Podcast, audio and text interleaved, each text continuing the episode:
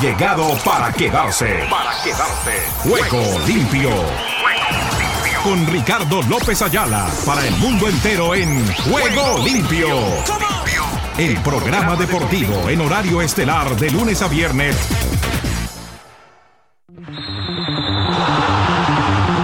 Por Ángeles Estéreo, sin fronteras.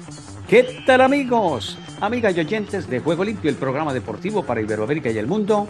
¿Qué tal? ¿Qué tal? ¿Qué tal? Reciban el cordial y afectuoso saludo de este amigo de usted, Ricardo López Ayala, que ya está aquí listo y dispuesto para contarles todo lo que está sucediendo en el maravilloso mundo del músculo, con novedades previo a lo que será una jornada de Champions League, la que se ha cumplido en el día de hoy, igualmente la que tendremos para el día de mañana, con relación a lo que será la presentación del Real Madrid frente al Shakhtar Donetsk de Ucrania. Encuentro que tendremos con el relato de la viva voz Omar Orlando Salazar y los comentarios de este servidor. Ricky López, R-I-K-Y López, John Ángeles Estéreo, en el YouTube.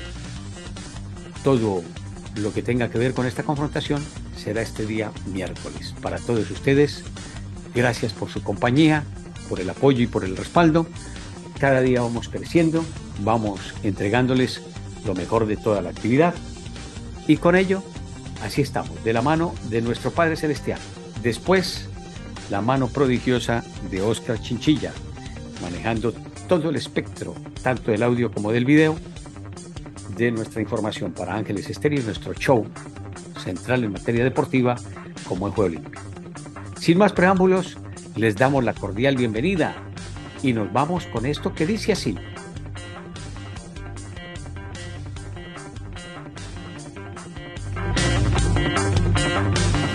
Ángeles Estéreo sin frontera. Sin frontera. Para el mundo. Para el mundo.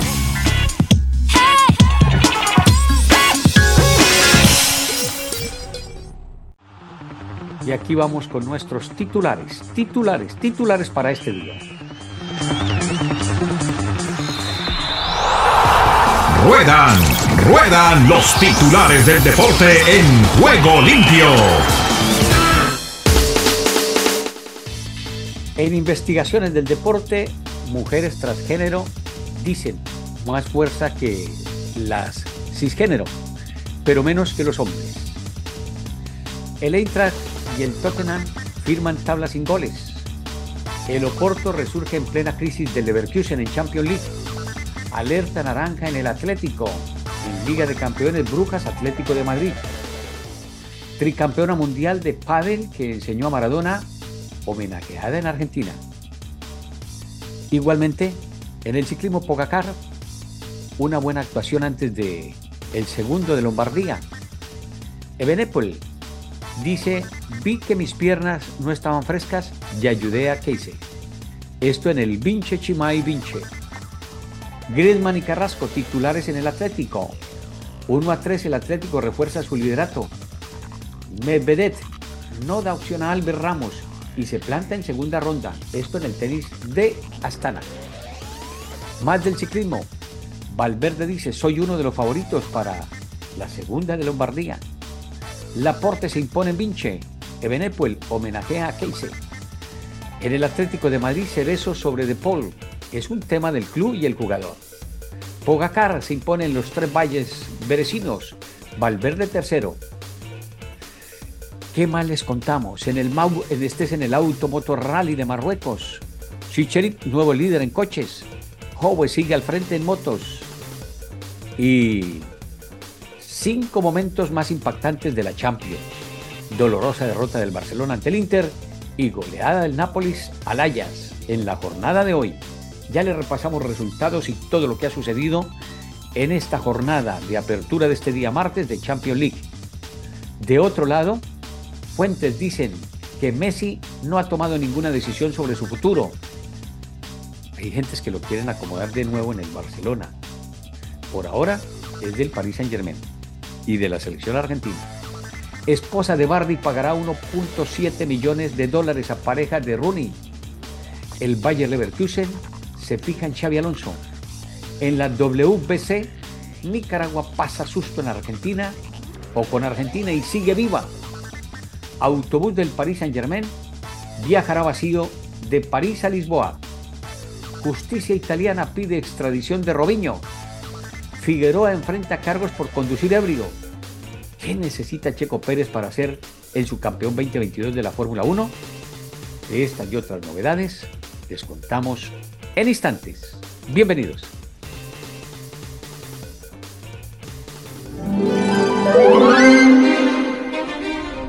Ángeles Estéreo, sin frontera, de día y de noche te acompaña. De día y de noche te acompaña.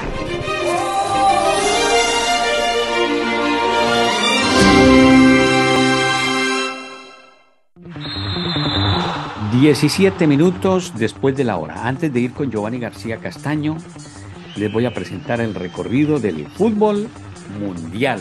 A esta hora en Juego Limpio por Ángeles Estéreo, sin fronteras. Prepárate, Giovanni.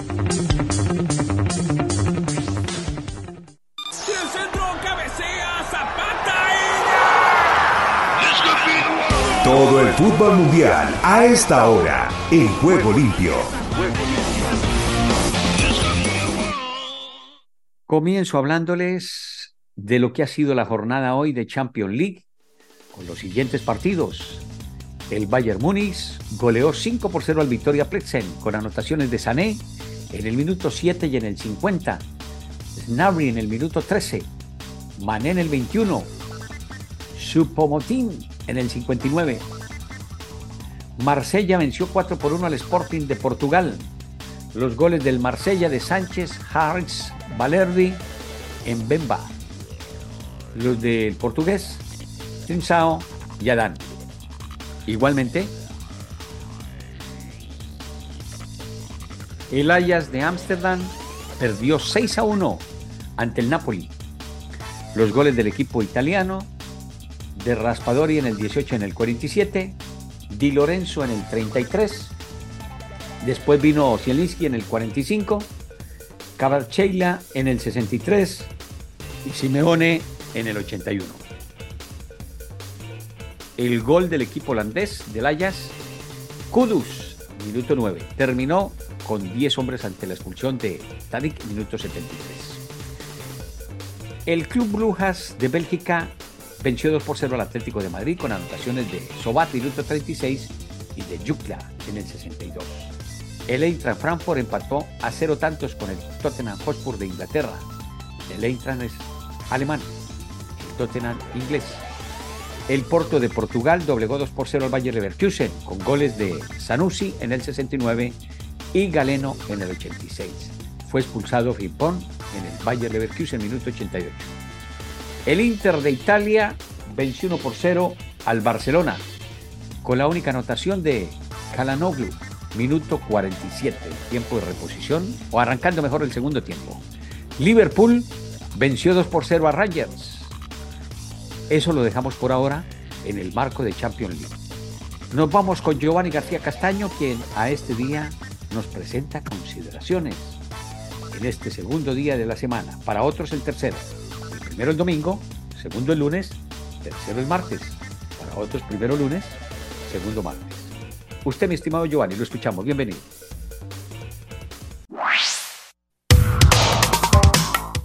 ¿Qué tal amigos? Un abrazo, un saludo desde Madrid. Para los oyentes de Juego Limpio, les habla Giovanni García. Un placer saludarles y vamos con el tema de hoy.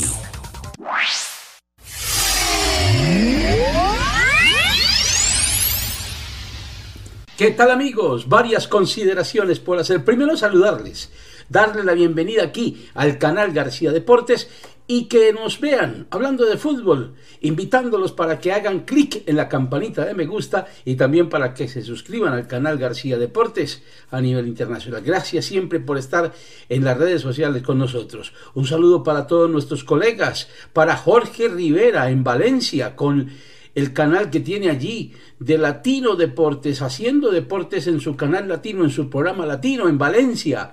También al Toto Fernández aquí en Madrid.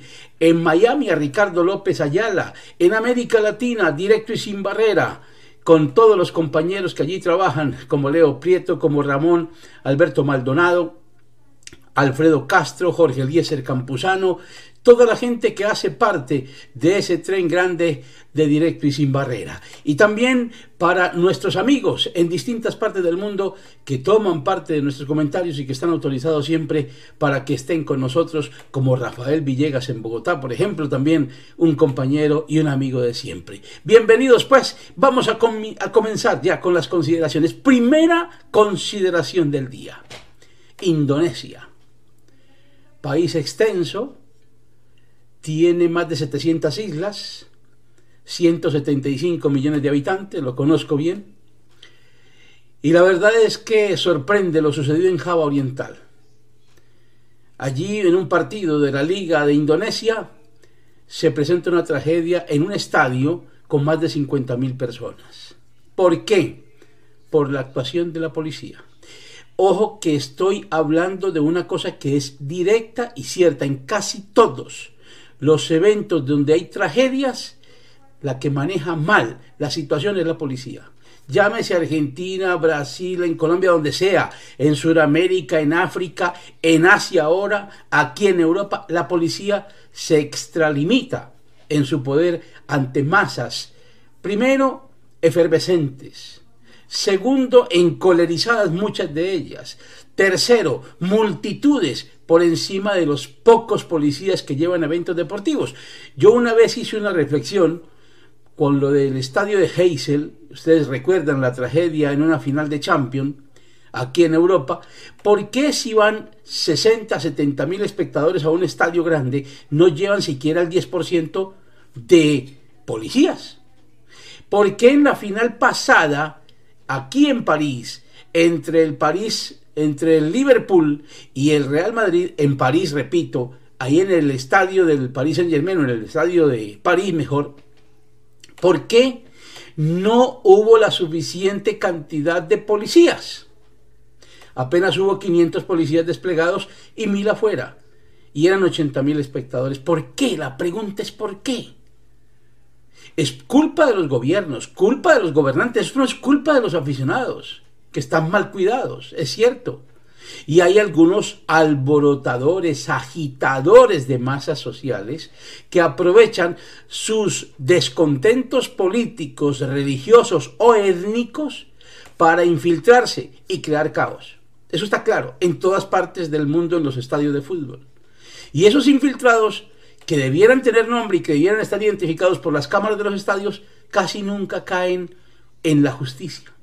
Aquí en España se va a juzgar en los próximos días a los hinchas del Depor y del Atlético de Madrid que ocasionaron la tragedia de un hombre en el puente de Manzanares, allí donde estaba el estadio, Antonio eh, Vicente Calderón, ahí en, cerca a la, al, al, estadio, mejor dicho, porque está la canalización del río Manzanares, se va a hacer un juicio porque tiraron desde un puente a un aficionado y murió en el río Manzanares. ¿Por qué? Porque hay enfrentamientos entre bandas. Pero ojo, hay una razón de tipo social general. A los estadios la gente va con mucha presión. Presiones especialmente de tipo social. Repito, étnicas, religiosas, económicas, familiares, de todo tipo.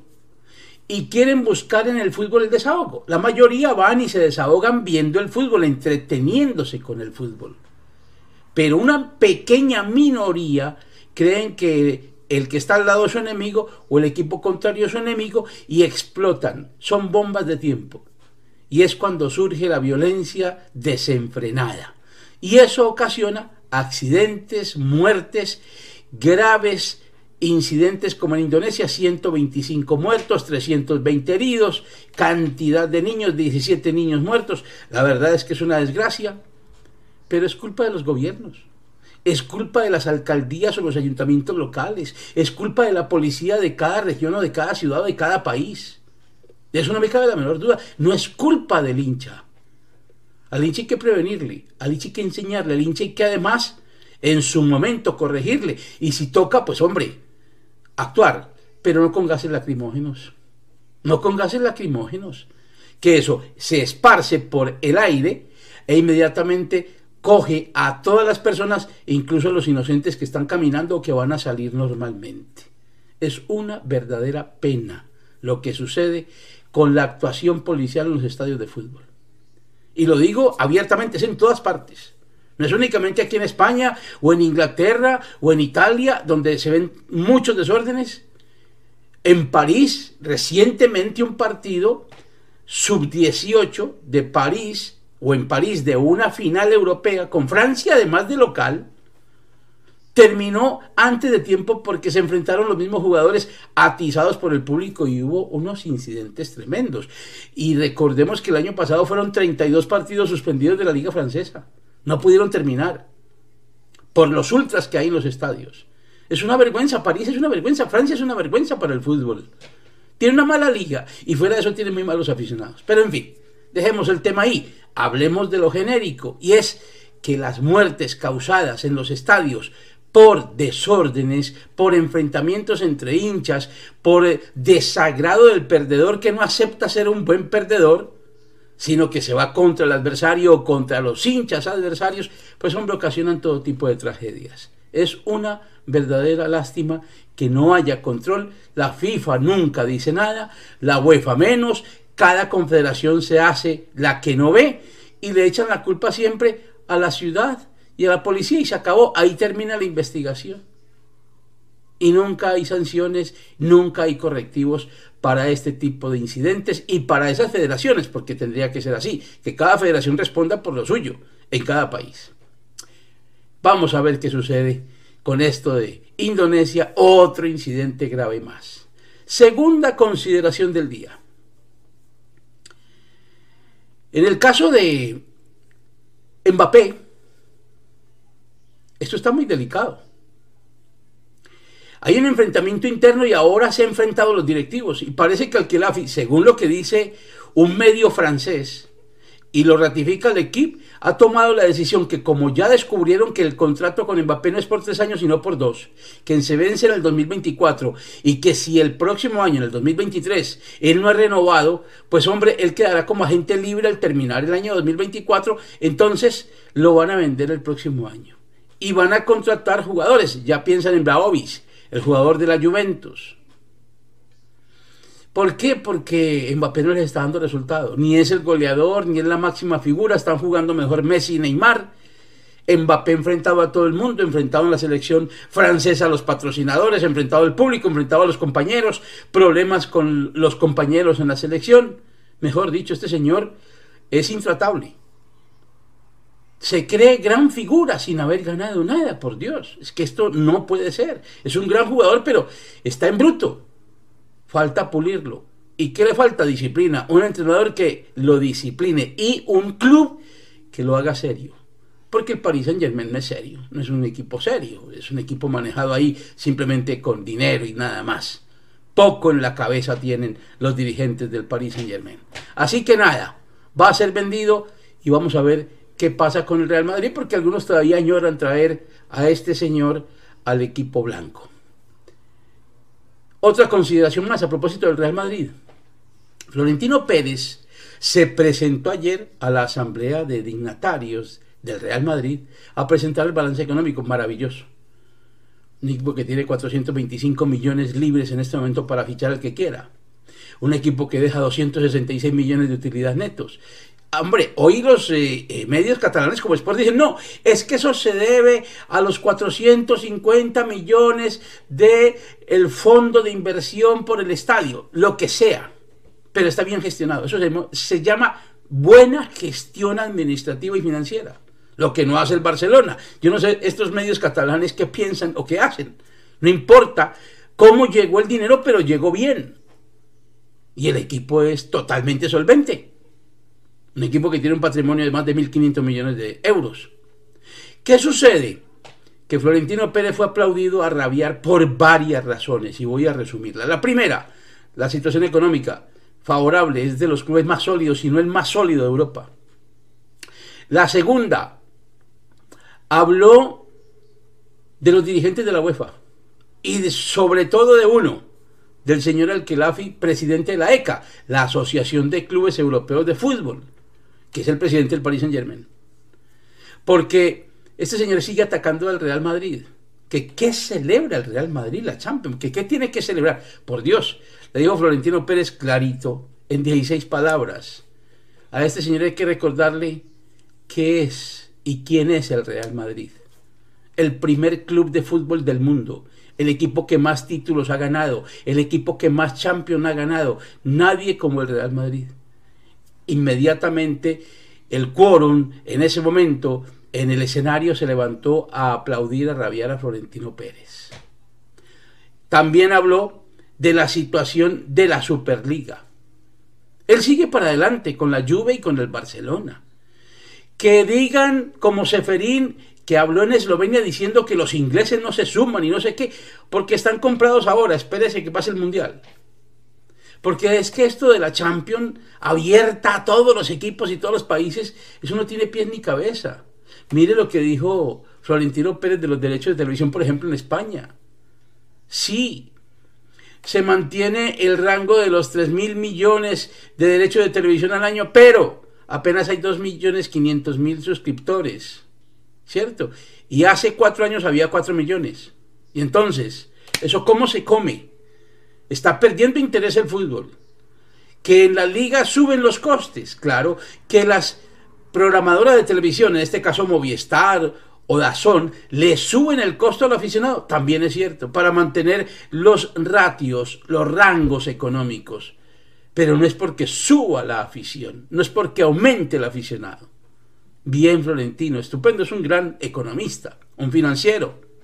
Y también habló de esto de la Supercopa que seguirá. Seguirán enfrentándose a la UEFA. Porque así tiene que ser. Vamos a ver en qué termina todo esto, pero Florentino Pérez ayer fue la gran figura y volvió a taparle la boca a la UEFA y a ese señor Alquelafi porque no merecen más. Fue aplaudido al final todo perfecto, el balance económico aprobado por inmensa mayoría, casi que por unanimidad, mejor dicho, es el mejor dirigente del fútbol a nivel mundial en clubes profesionales.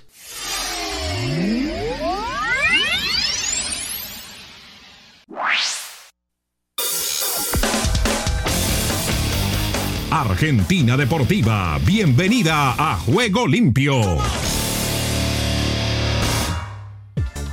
¿Qué tal Ricardo y amigos de Juego Limpio? Bienvenidos a la información deportiva desde el sur del continente, aquí en la República Argentina. Estamos hablando del torneo de la Liga Profesional. Quedan cinco fechas y además de haber una tremenda definición por el título en esta recta final con Boca, Atlético Tucumán y Racing de protagonistas, hay una pelea entre varios clubes por ganarle al fantasma del descenso y mantener la categoría. En el ring están Platense y Sarmiento de Junín, 1662 puntos, Central Córdoba 1154, Godoy Cruz 1153, Arsenal 1102, Patronato 1030 y Aldo 1010. El Patrón y el Tiburón, los últimos en la tabla de los promedios, están en los puestos con destino a la Primera Nacional. Vamos a ver el fixture que necesita cada uno para salvarse en caso de que sigan los descensos, ya que la AFA no definió el torneo 2023 y podría ser con más equipos. En ese caso no habrá descensos. Platense y Sarmiento, que ascendieron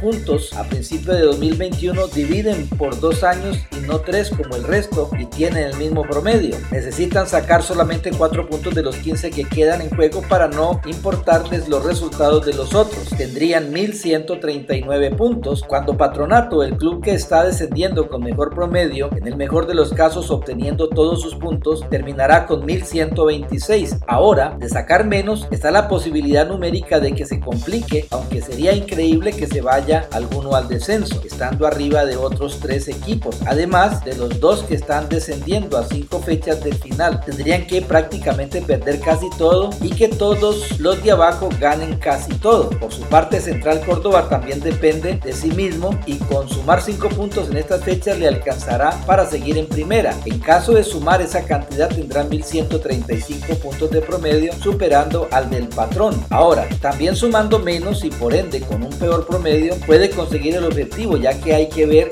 si los demás equipos que están por debajo suman más o también pocos puntos. Luego Godoy Cruz, Arsenal, Patronato y Aldo Civi dividen por la misma cantidad de partidos, 98, así que se pueden guiar por los puntos. El patrón tiene 101 y en el menor de los casos ganar Ganando las cinco fechas terminará con 116 unidades, el Tomba con 113 y necesita lograr 4 puntos para llegar a 117 y aún con un final 100% efectivo de los de Paraná poder quedarse en la A. Por su parte, el Arsenal con 108 puntos requiere 8 puntos más, aunque si el equipo de Facundo Saba pierde puntos en el camino serán menos, mientras que el patrón debe sumar al menos 7 puntos más de los que logre el club de Sarandí para igualar su promedio y Aldo Civi, hundido en el último lugar con 99 va por el milagro de sacar al menos 9 puntos más que el Arce y 2 que Patronato para igualar con ambos, es decir, 9 como mínimo. Si pierde la próxima fecha y gana Arsenal, quedará a 12 y podría descender en la siguiente. Por último, Barraca Central, que divide por una sola temporada la actual, aunque pierda las 5 fechas, se quedará en primera, ya aseguró su permanencia. Ahora los partidos que les quedan a cada uno, Platense frente a Atlético Tucumán, Colón, River, Huracán y Lanús. Sarmiento se enfrenta a Tigre, Barraca Central, Boca, San Lorenzo y Banfield. Central Córdoba se enfrenta a Independiente, News, Arsenal, Tigre y Unión. Godoy Cruz se enfrenta a San Lorenzo, Talleres Argentinos Juniors, Patronato y Estudiantes. Y Arsenal se enfrenta a News, Unión de Santa Fe, Central Córdoba, Barraca Central y Tigre. Patronato se enfrentará con Colón, River, Lanús, Godoy Cruz y Huracán. Y Aldo Civi se enfrenta a Barraca Central, Boca, Banfield, Talleres y San Lorenzo. Así están las cosas, mi querido Ricardo, con respecto a la tabla de los promedios. Y por último hablamos del delantero argentino Gonzalo Higuaín, que anunció su retiro como futbolista profesional al finalizar la temporada con el Inter de Miami en la Major League Soccer de Estados Unidos. En conferencia de prensa, el Pipita leyó una carta que escribió para informar el fin de su carrera. Hoy les quiero contar mi historia. Es el momento de comunicarles una noticia que hace tiempo vengo procesando, analizando y preparándome para esta decisión, comenzó. Y agregó, visiblemente emocionado, llegó el día de decirle adiós al fútbol. Me siento un privilegiado de haber vivido esta profesión con los momentos buenos y no tan buenos, puntualizó el Pipita Higuaín. Se retira del fútbol. Y bien Ricardo, esta es toda la información del músculo aquí en la República Argentina. En Ángeles Estéreo y para Juego Limpio, Rubén Darío Pérez. ¿Qué tal Ricardo? Bendiciones y buenas tardes. Aquí está la información deportiva y damos comienzo al recorrido en Honduras. Los aires hondureños cruzan en juego limpio. Técnico de Real España no se considera favorito ante Alajuelense. Héctor Vargas, el técnico de Real España de Honduras, se quitó la etiqueta de favorito para enfrentar al Alajuelense de Costa Rica en la Liga CONCACAF, luego de eliminar a Cartagenes y Herediano del mismo país. Vargas destacó que su equipo se encuentra en buenas condiciones para el duelo de semifinales ante los Manudos, que será hoy martes a las 7 de la noche, horario centroamericano en el Estadio Francisco Morazán en San Pedro Sula. El argentino recalcó que los albinegros han trabajado duro para salir avante en el certamen. Vargas reconoció la fortaleza de la Juelense y la calidad de sus jugadores. Panamá. De Panamá para el mundo entero en Juego Limpio. Béisbol. Eliminatorias Clásico Mundial 2023. Panamá enfrenta a Brasil. Las eliminatorias de Panamá iniciaron la semana pasada en el Estadio Nacional Rod Careu. Este torneo dará dos boletos al Clásico Mundial de Béisbol 2023 y acompañarán a los equipos de República Checa y Gran Bretaña. El equipo de Panamá empezó su camino con una contundente victoria sobre Argentina y ahora se encuentra a un partido de clasificarse al Clásico Mundial. Ocho de los nueve bateadores iniciales pegaron hits en dicho partido. Brasil, por su parte, mantuvo la compostura en el juego 3 de las eliminatorias Clásico Mundial 2023 y derrotó a Nicaragua 4 carreras contra 1. Panamá se enfrenta a Brasil hoy martes. El ganador de este juego obtendrá una de las dos plazas para el Clásico Mundial de Béisbol 2023. República Dominicana. República Dominicana, con todos sus deportes en juego limpio.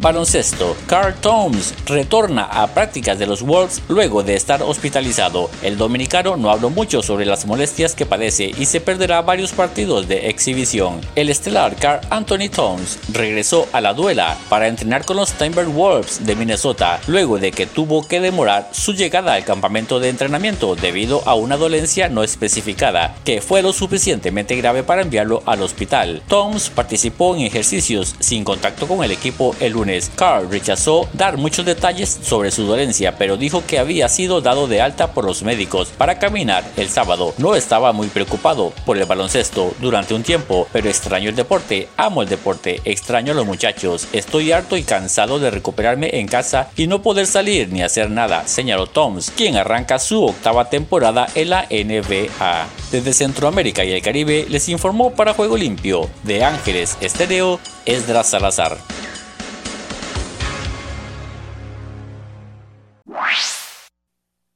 Estados Unidos con todos los deportes en juego limpio.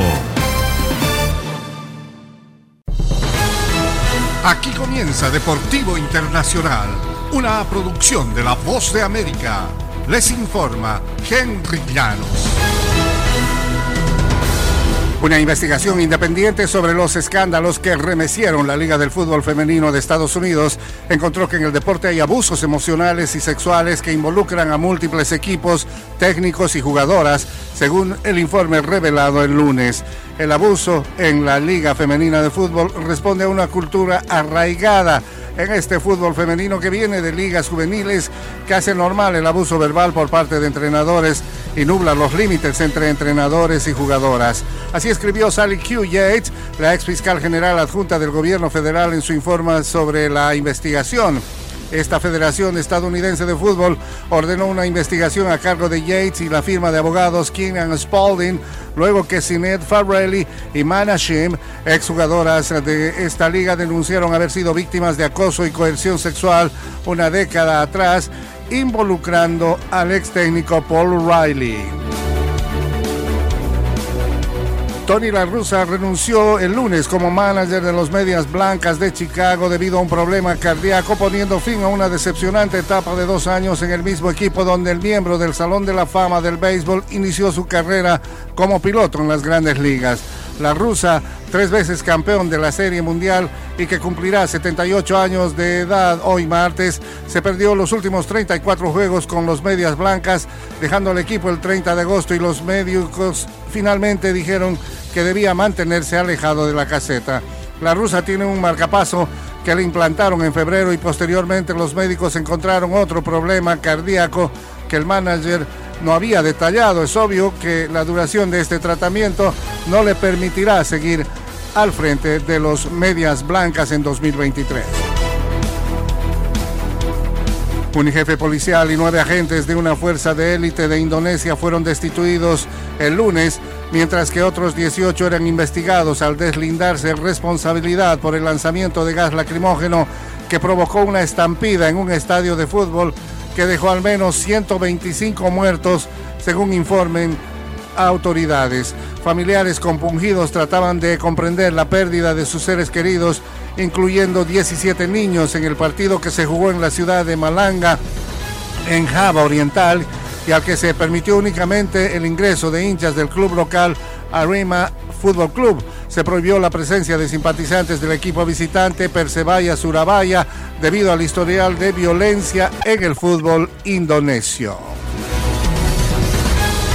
Y hasta aquí Deportivo Internacional, una producción de La Voz de América. Solo un minuto. Un día Cristo regresará y pondrá todo en orden y hasta ese momento los creyentes estamos llamados a ser como embajadores de paz. Pero la salvación no nos convierte de forma automática en personas bondadosas y unidas y Dios lo sabe. Por eso envió a su Espíritu Santo para ayudarnos a entender y aplicar la palabra, decirle no a la tentación y reemplazar nuestras prioridades con las de Cristo. Solo Él puede producir fruto espiritual en nosotros. El mundo puede aspirar a encontrar la paz por medio de soluciones hechas por el hombre, pero usted y yo sabemos que la única fuente de unidad duradera es Jesucristo. Oremos para que tanto creyentes como no creyentes sean testigos del poder de Dios que reconcilia matrimonios, familias e iglesias. Si deseas tener esta parte del programa, escribe a Juego Limpio y arriba el ánimo.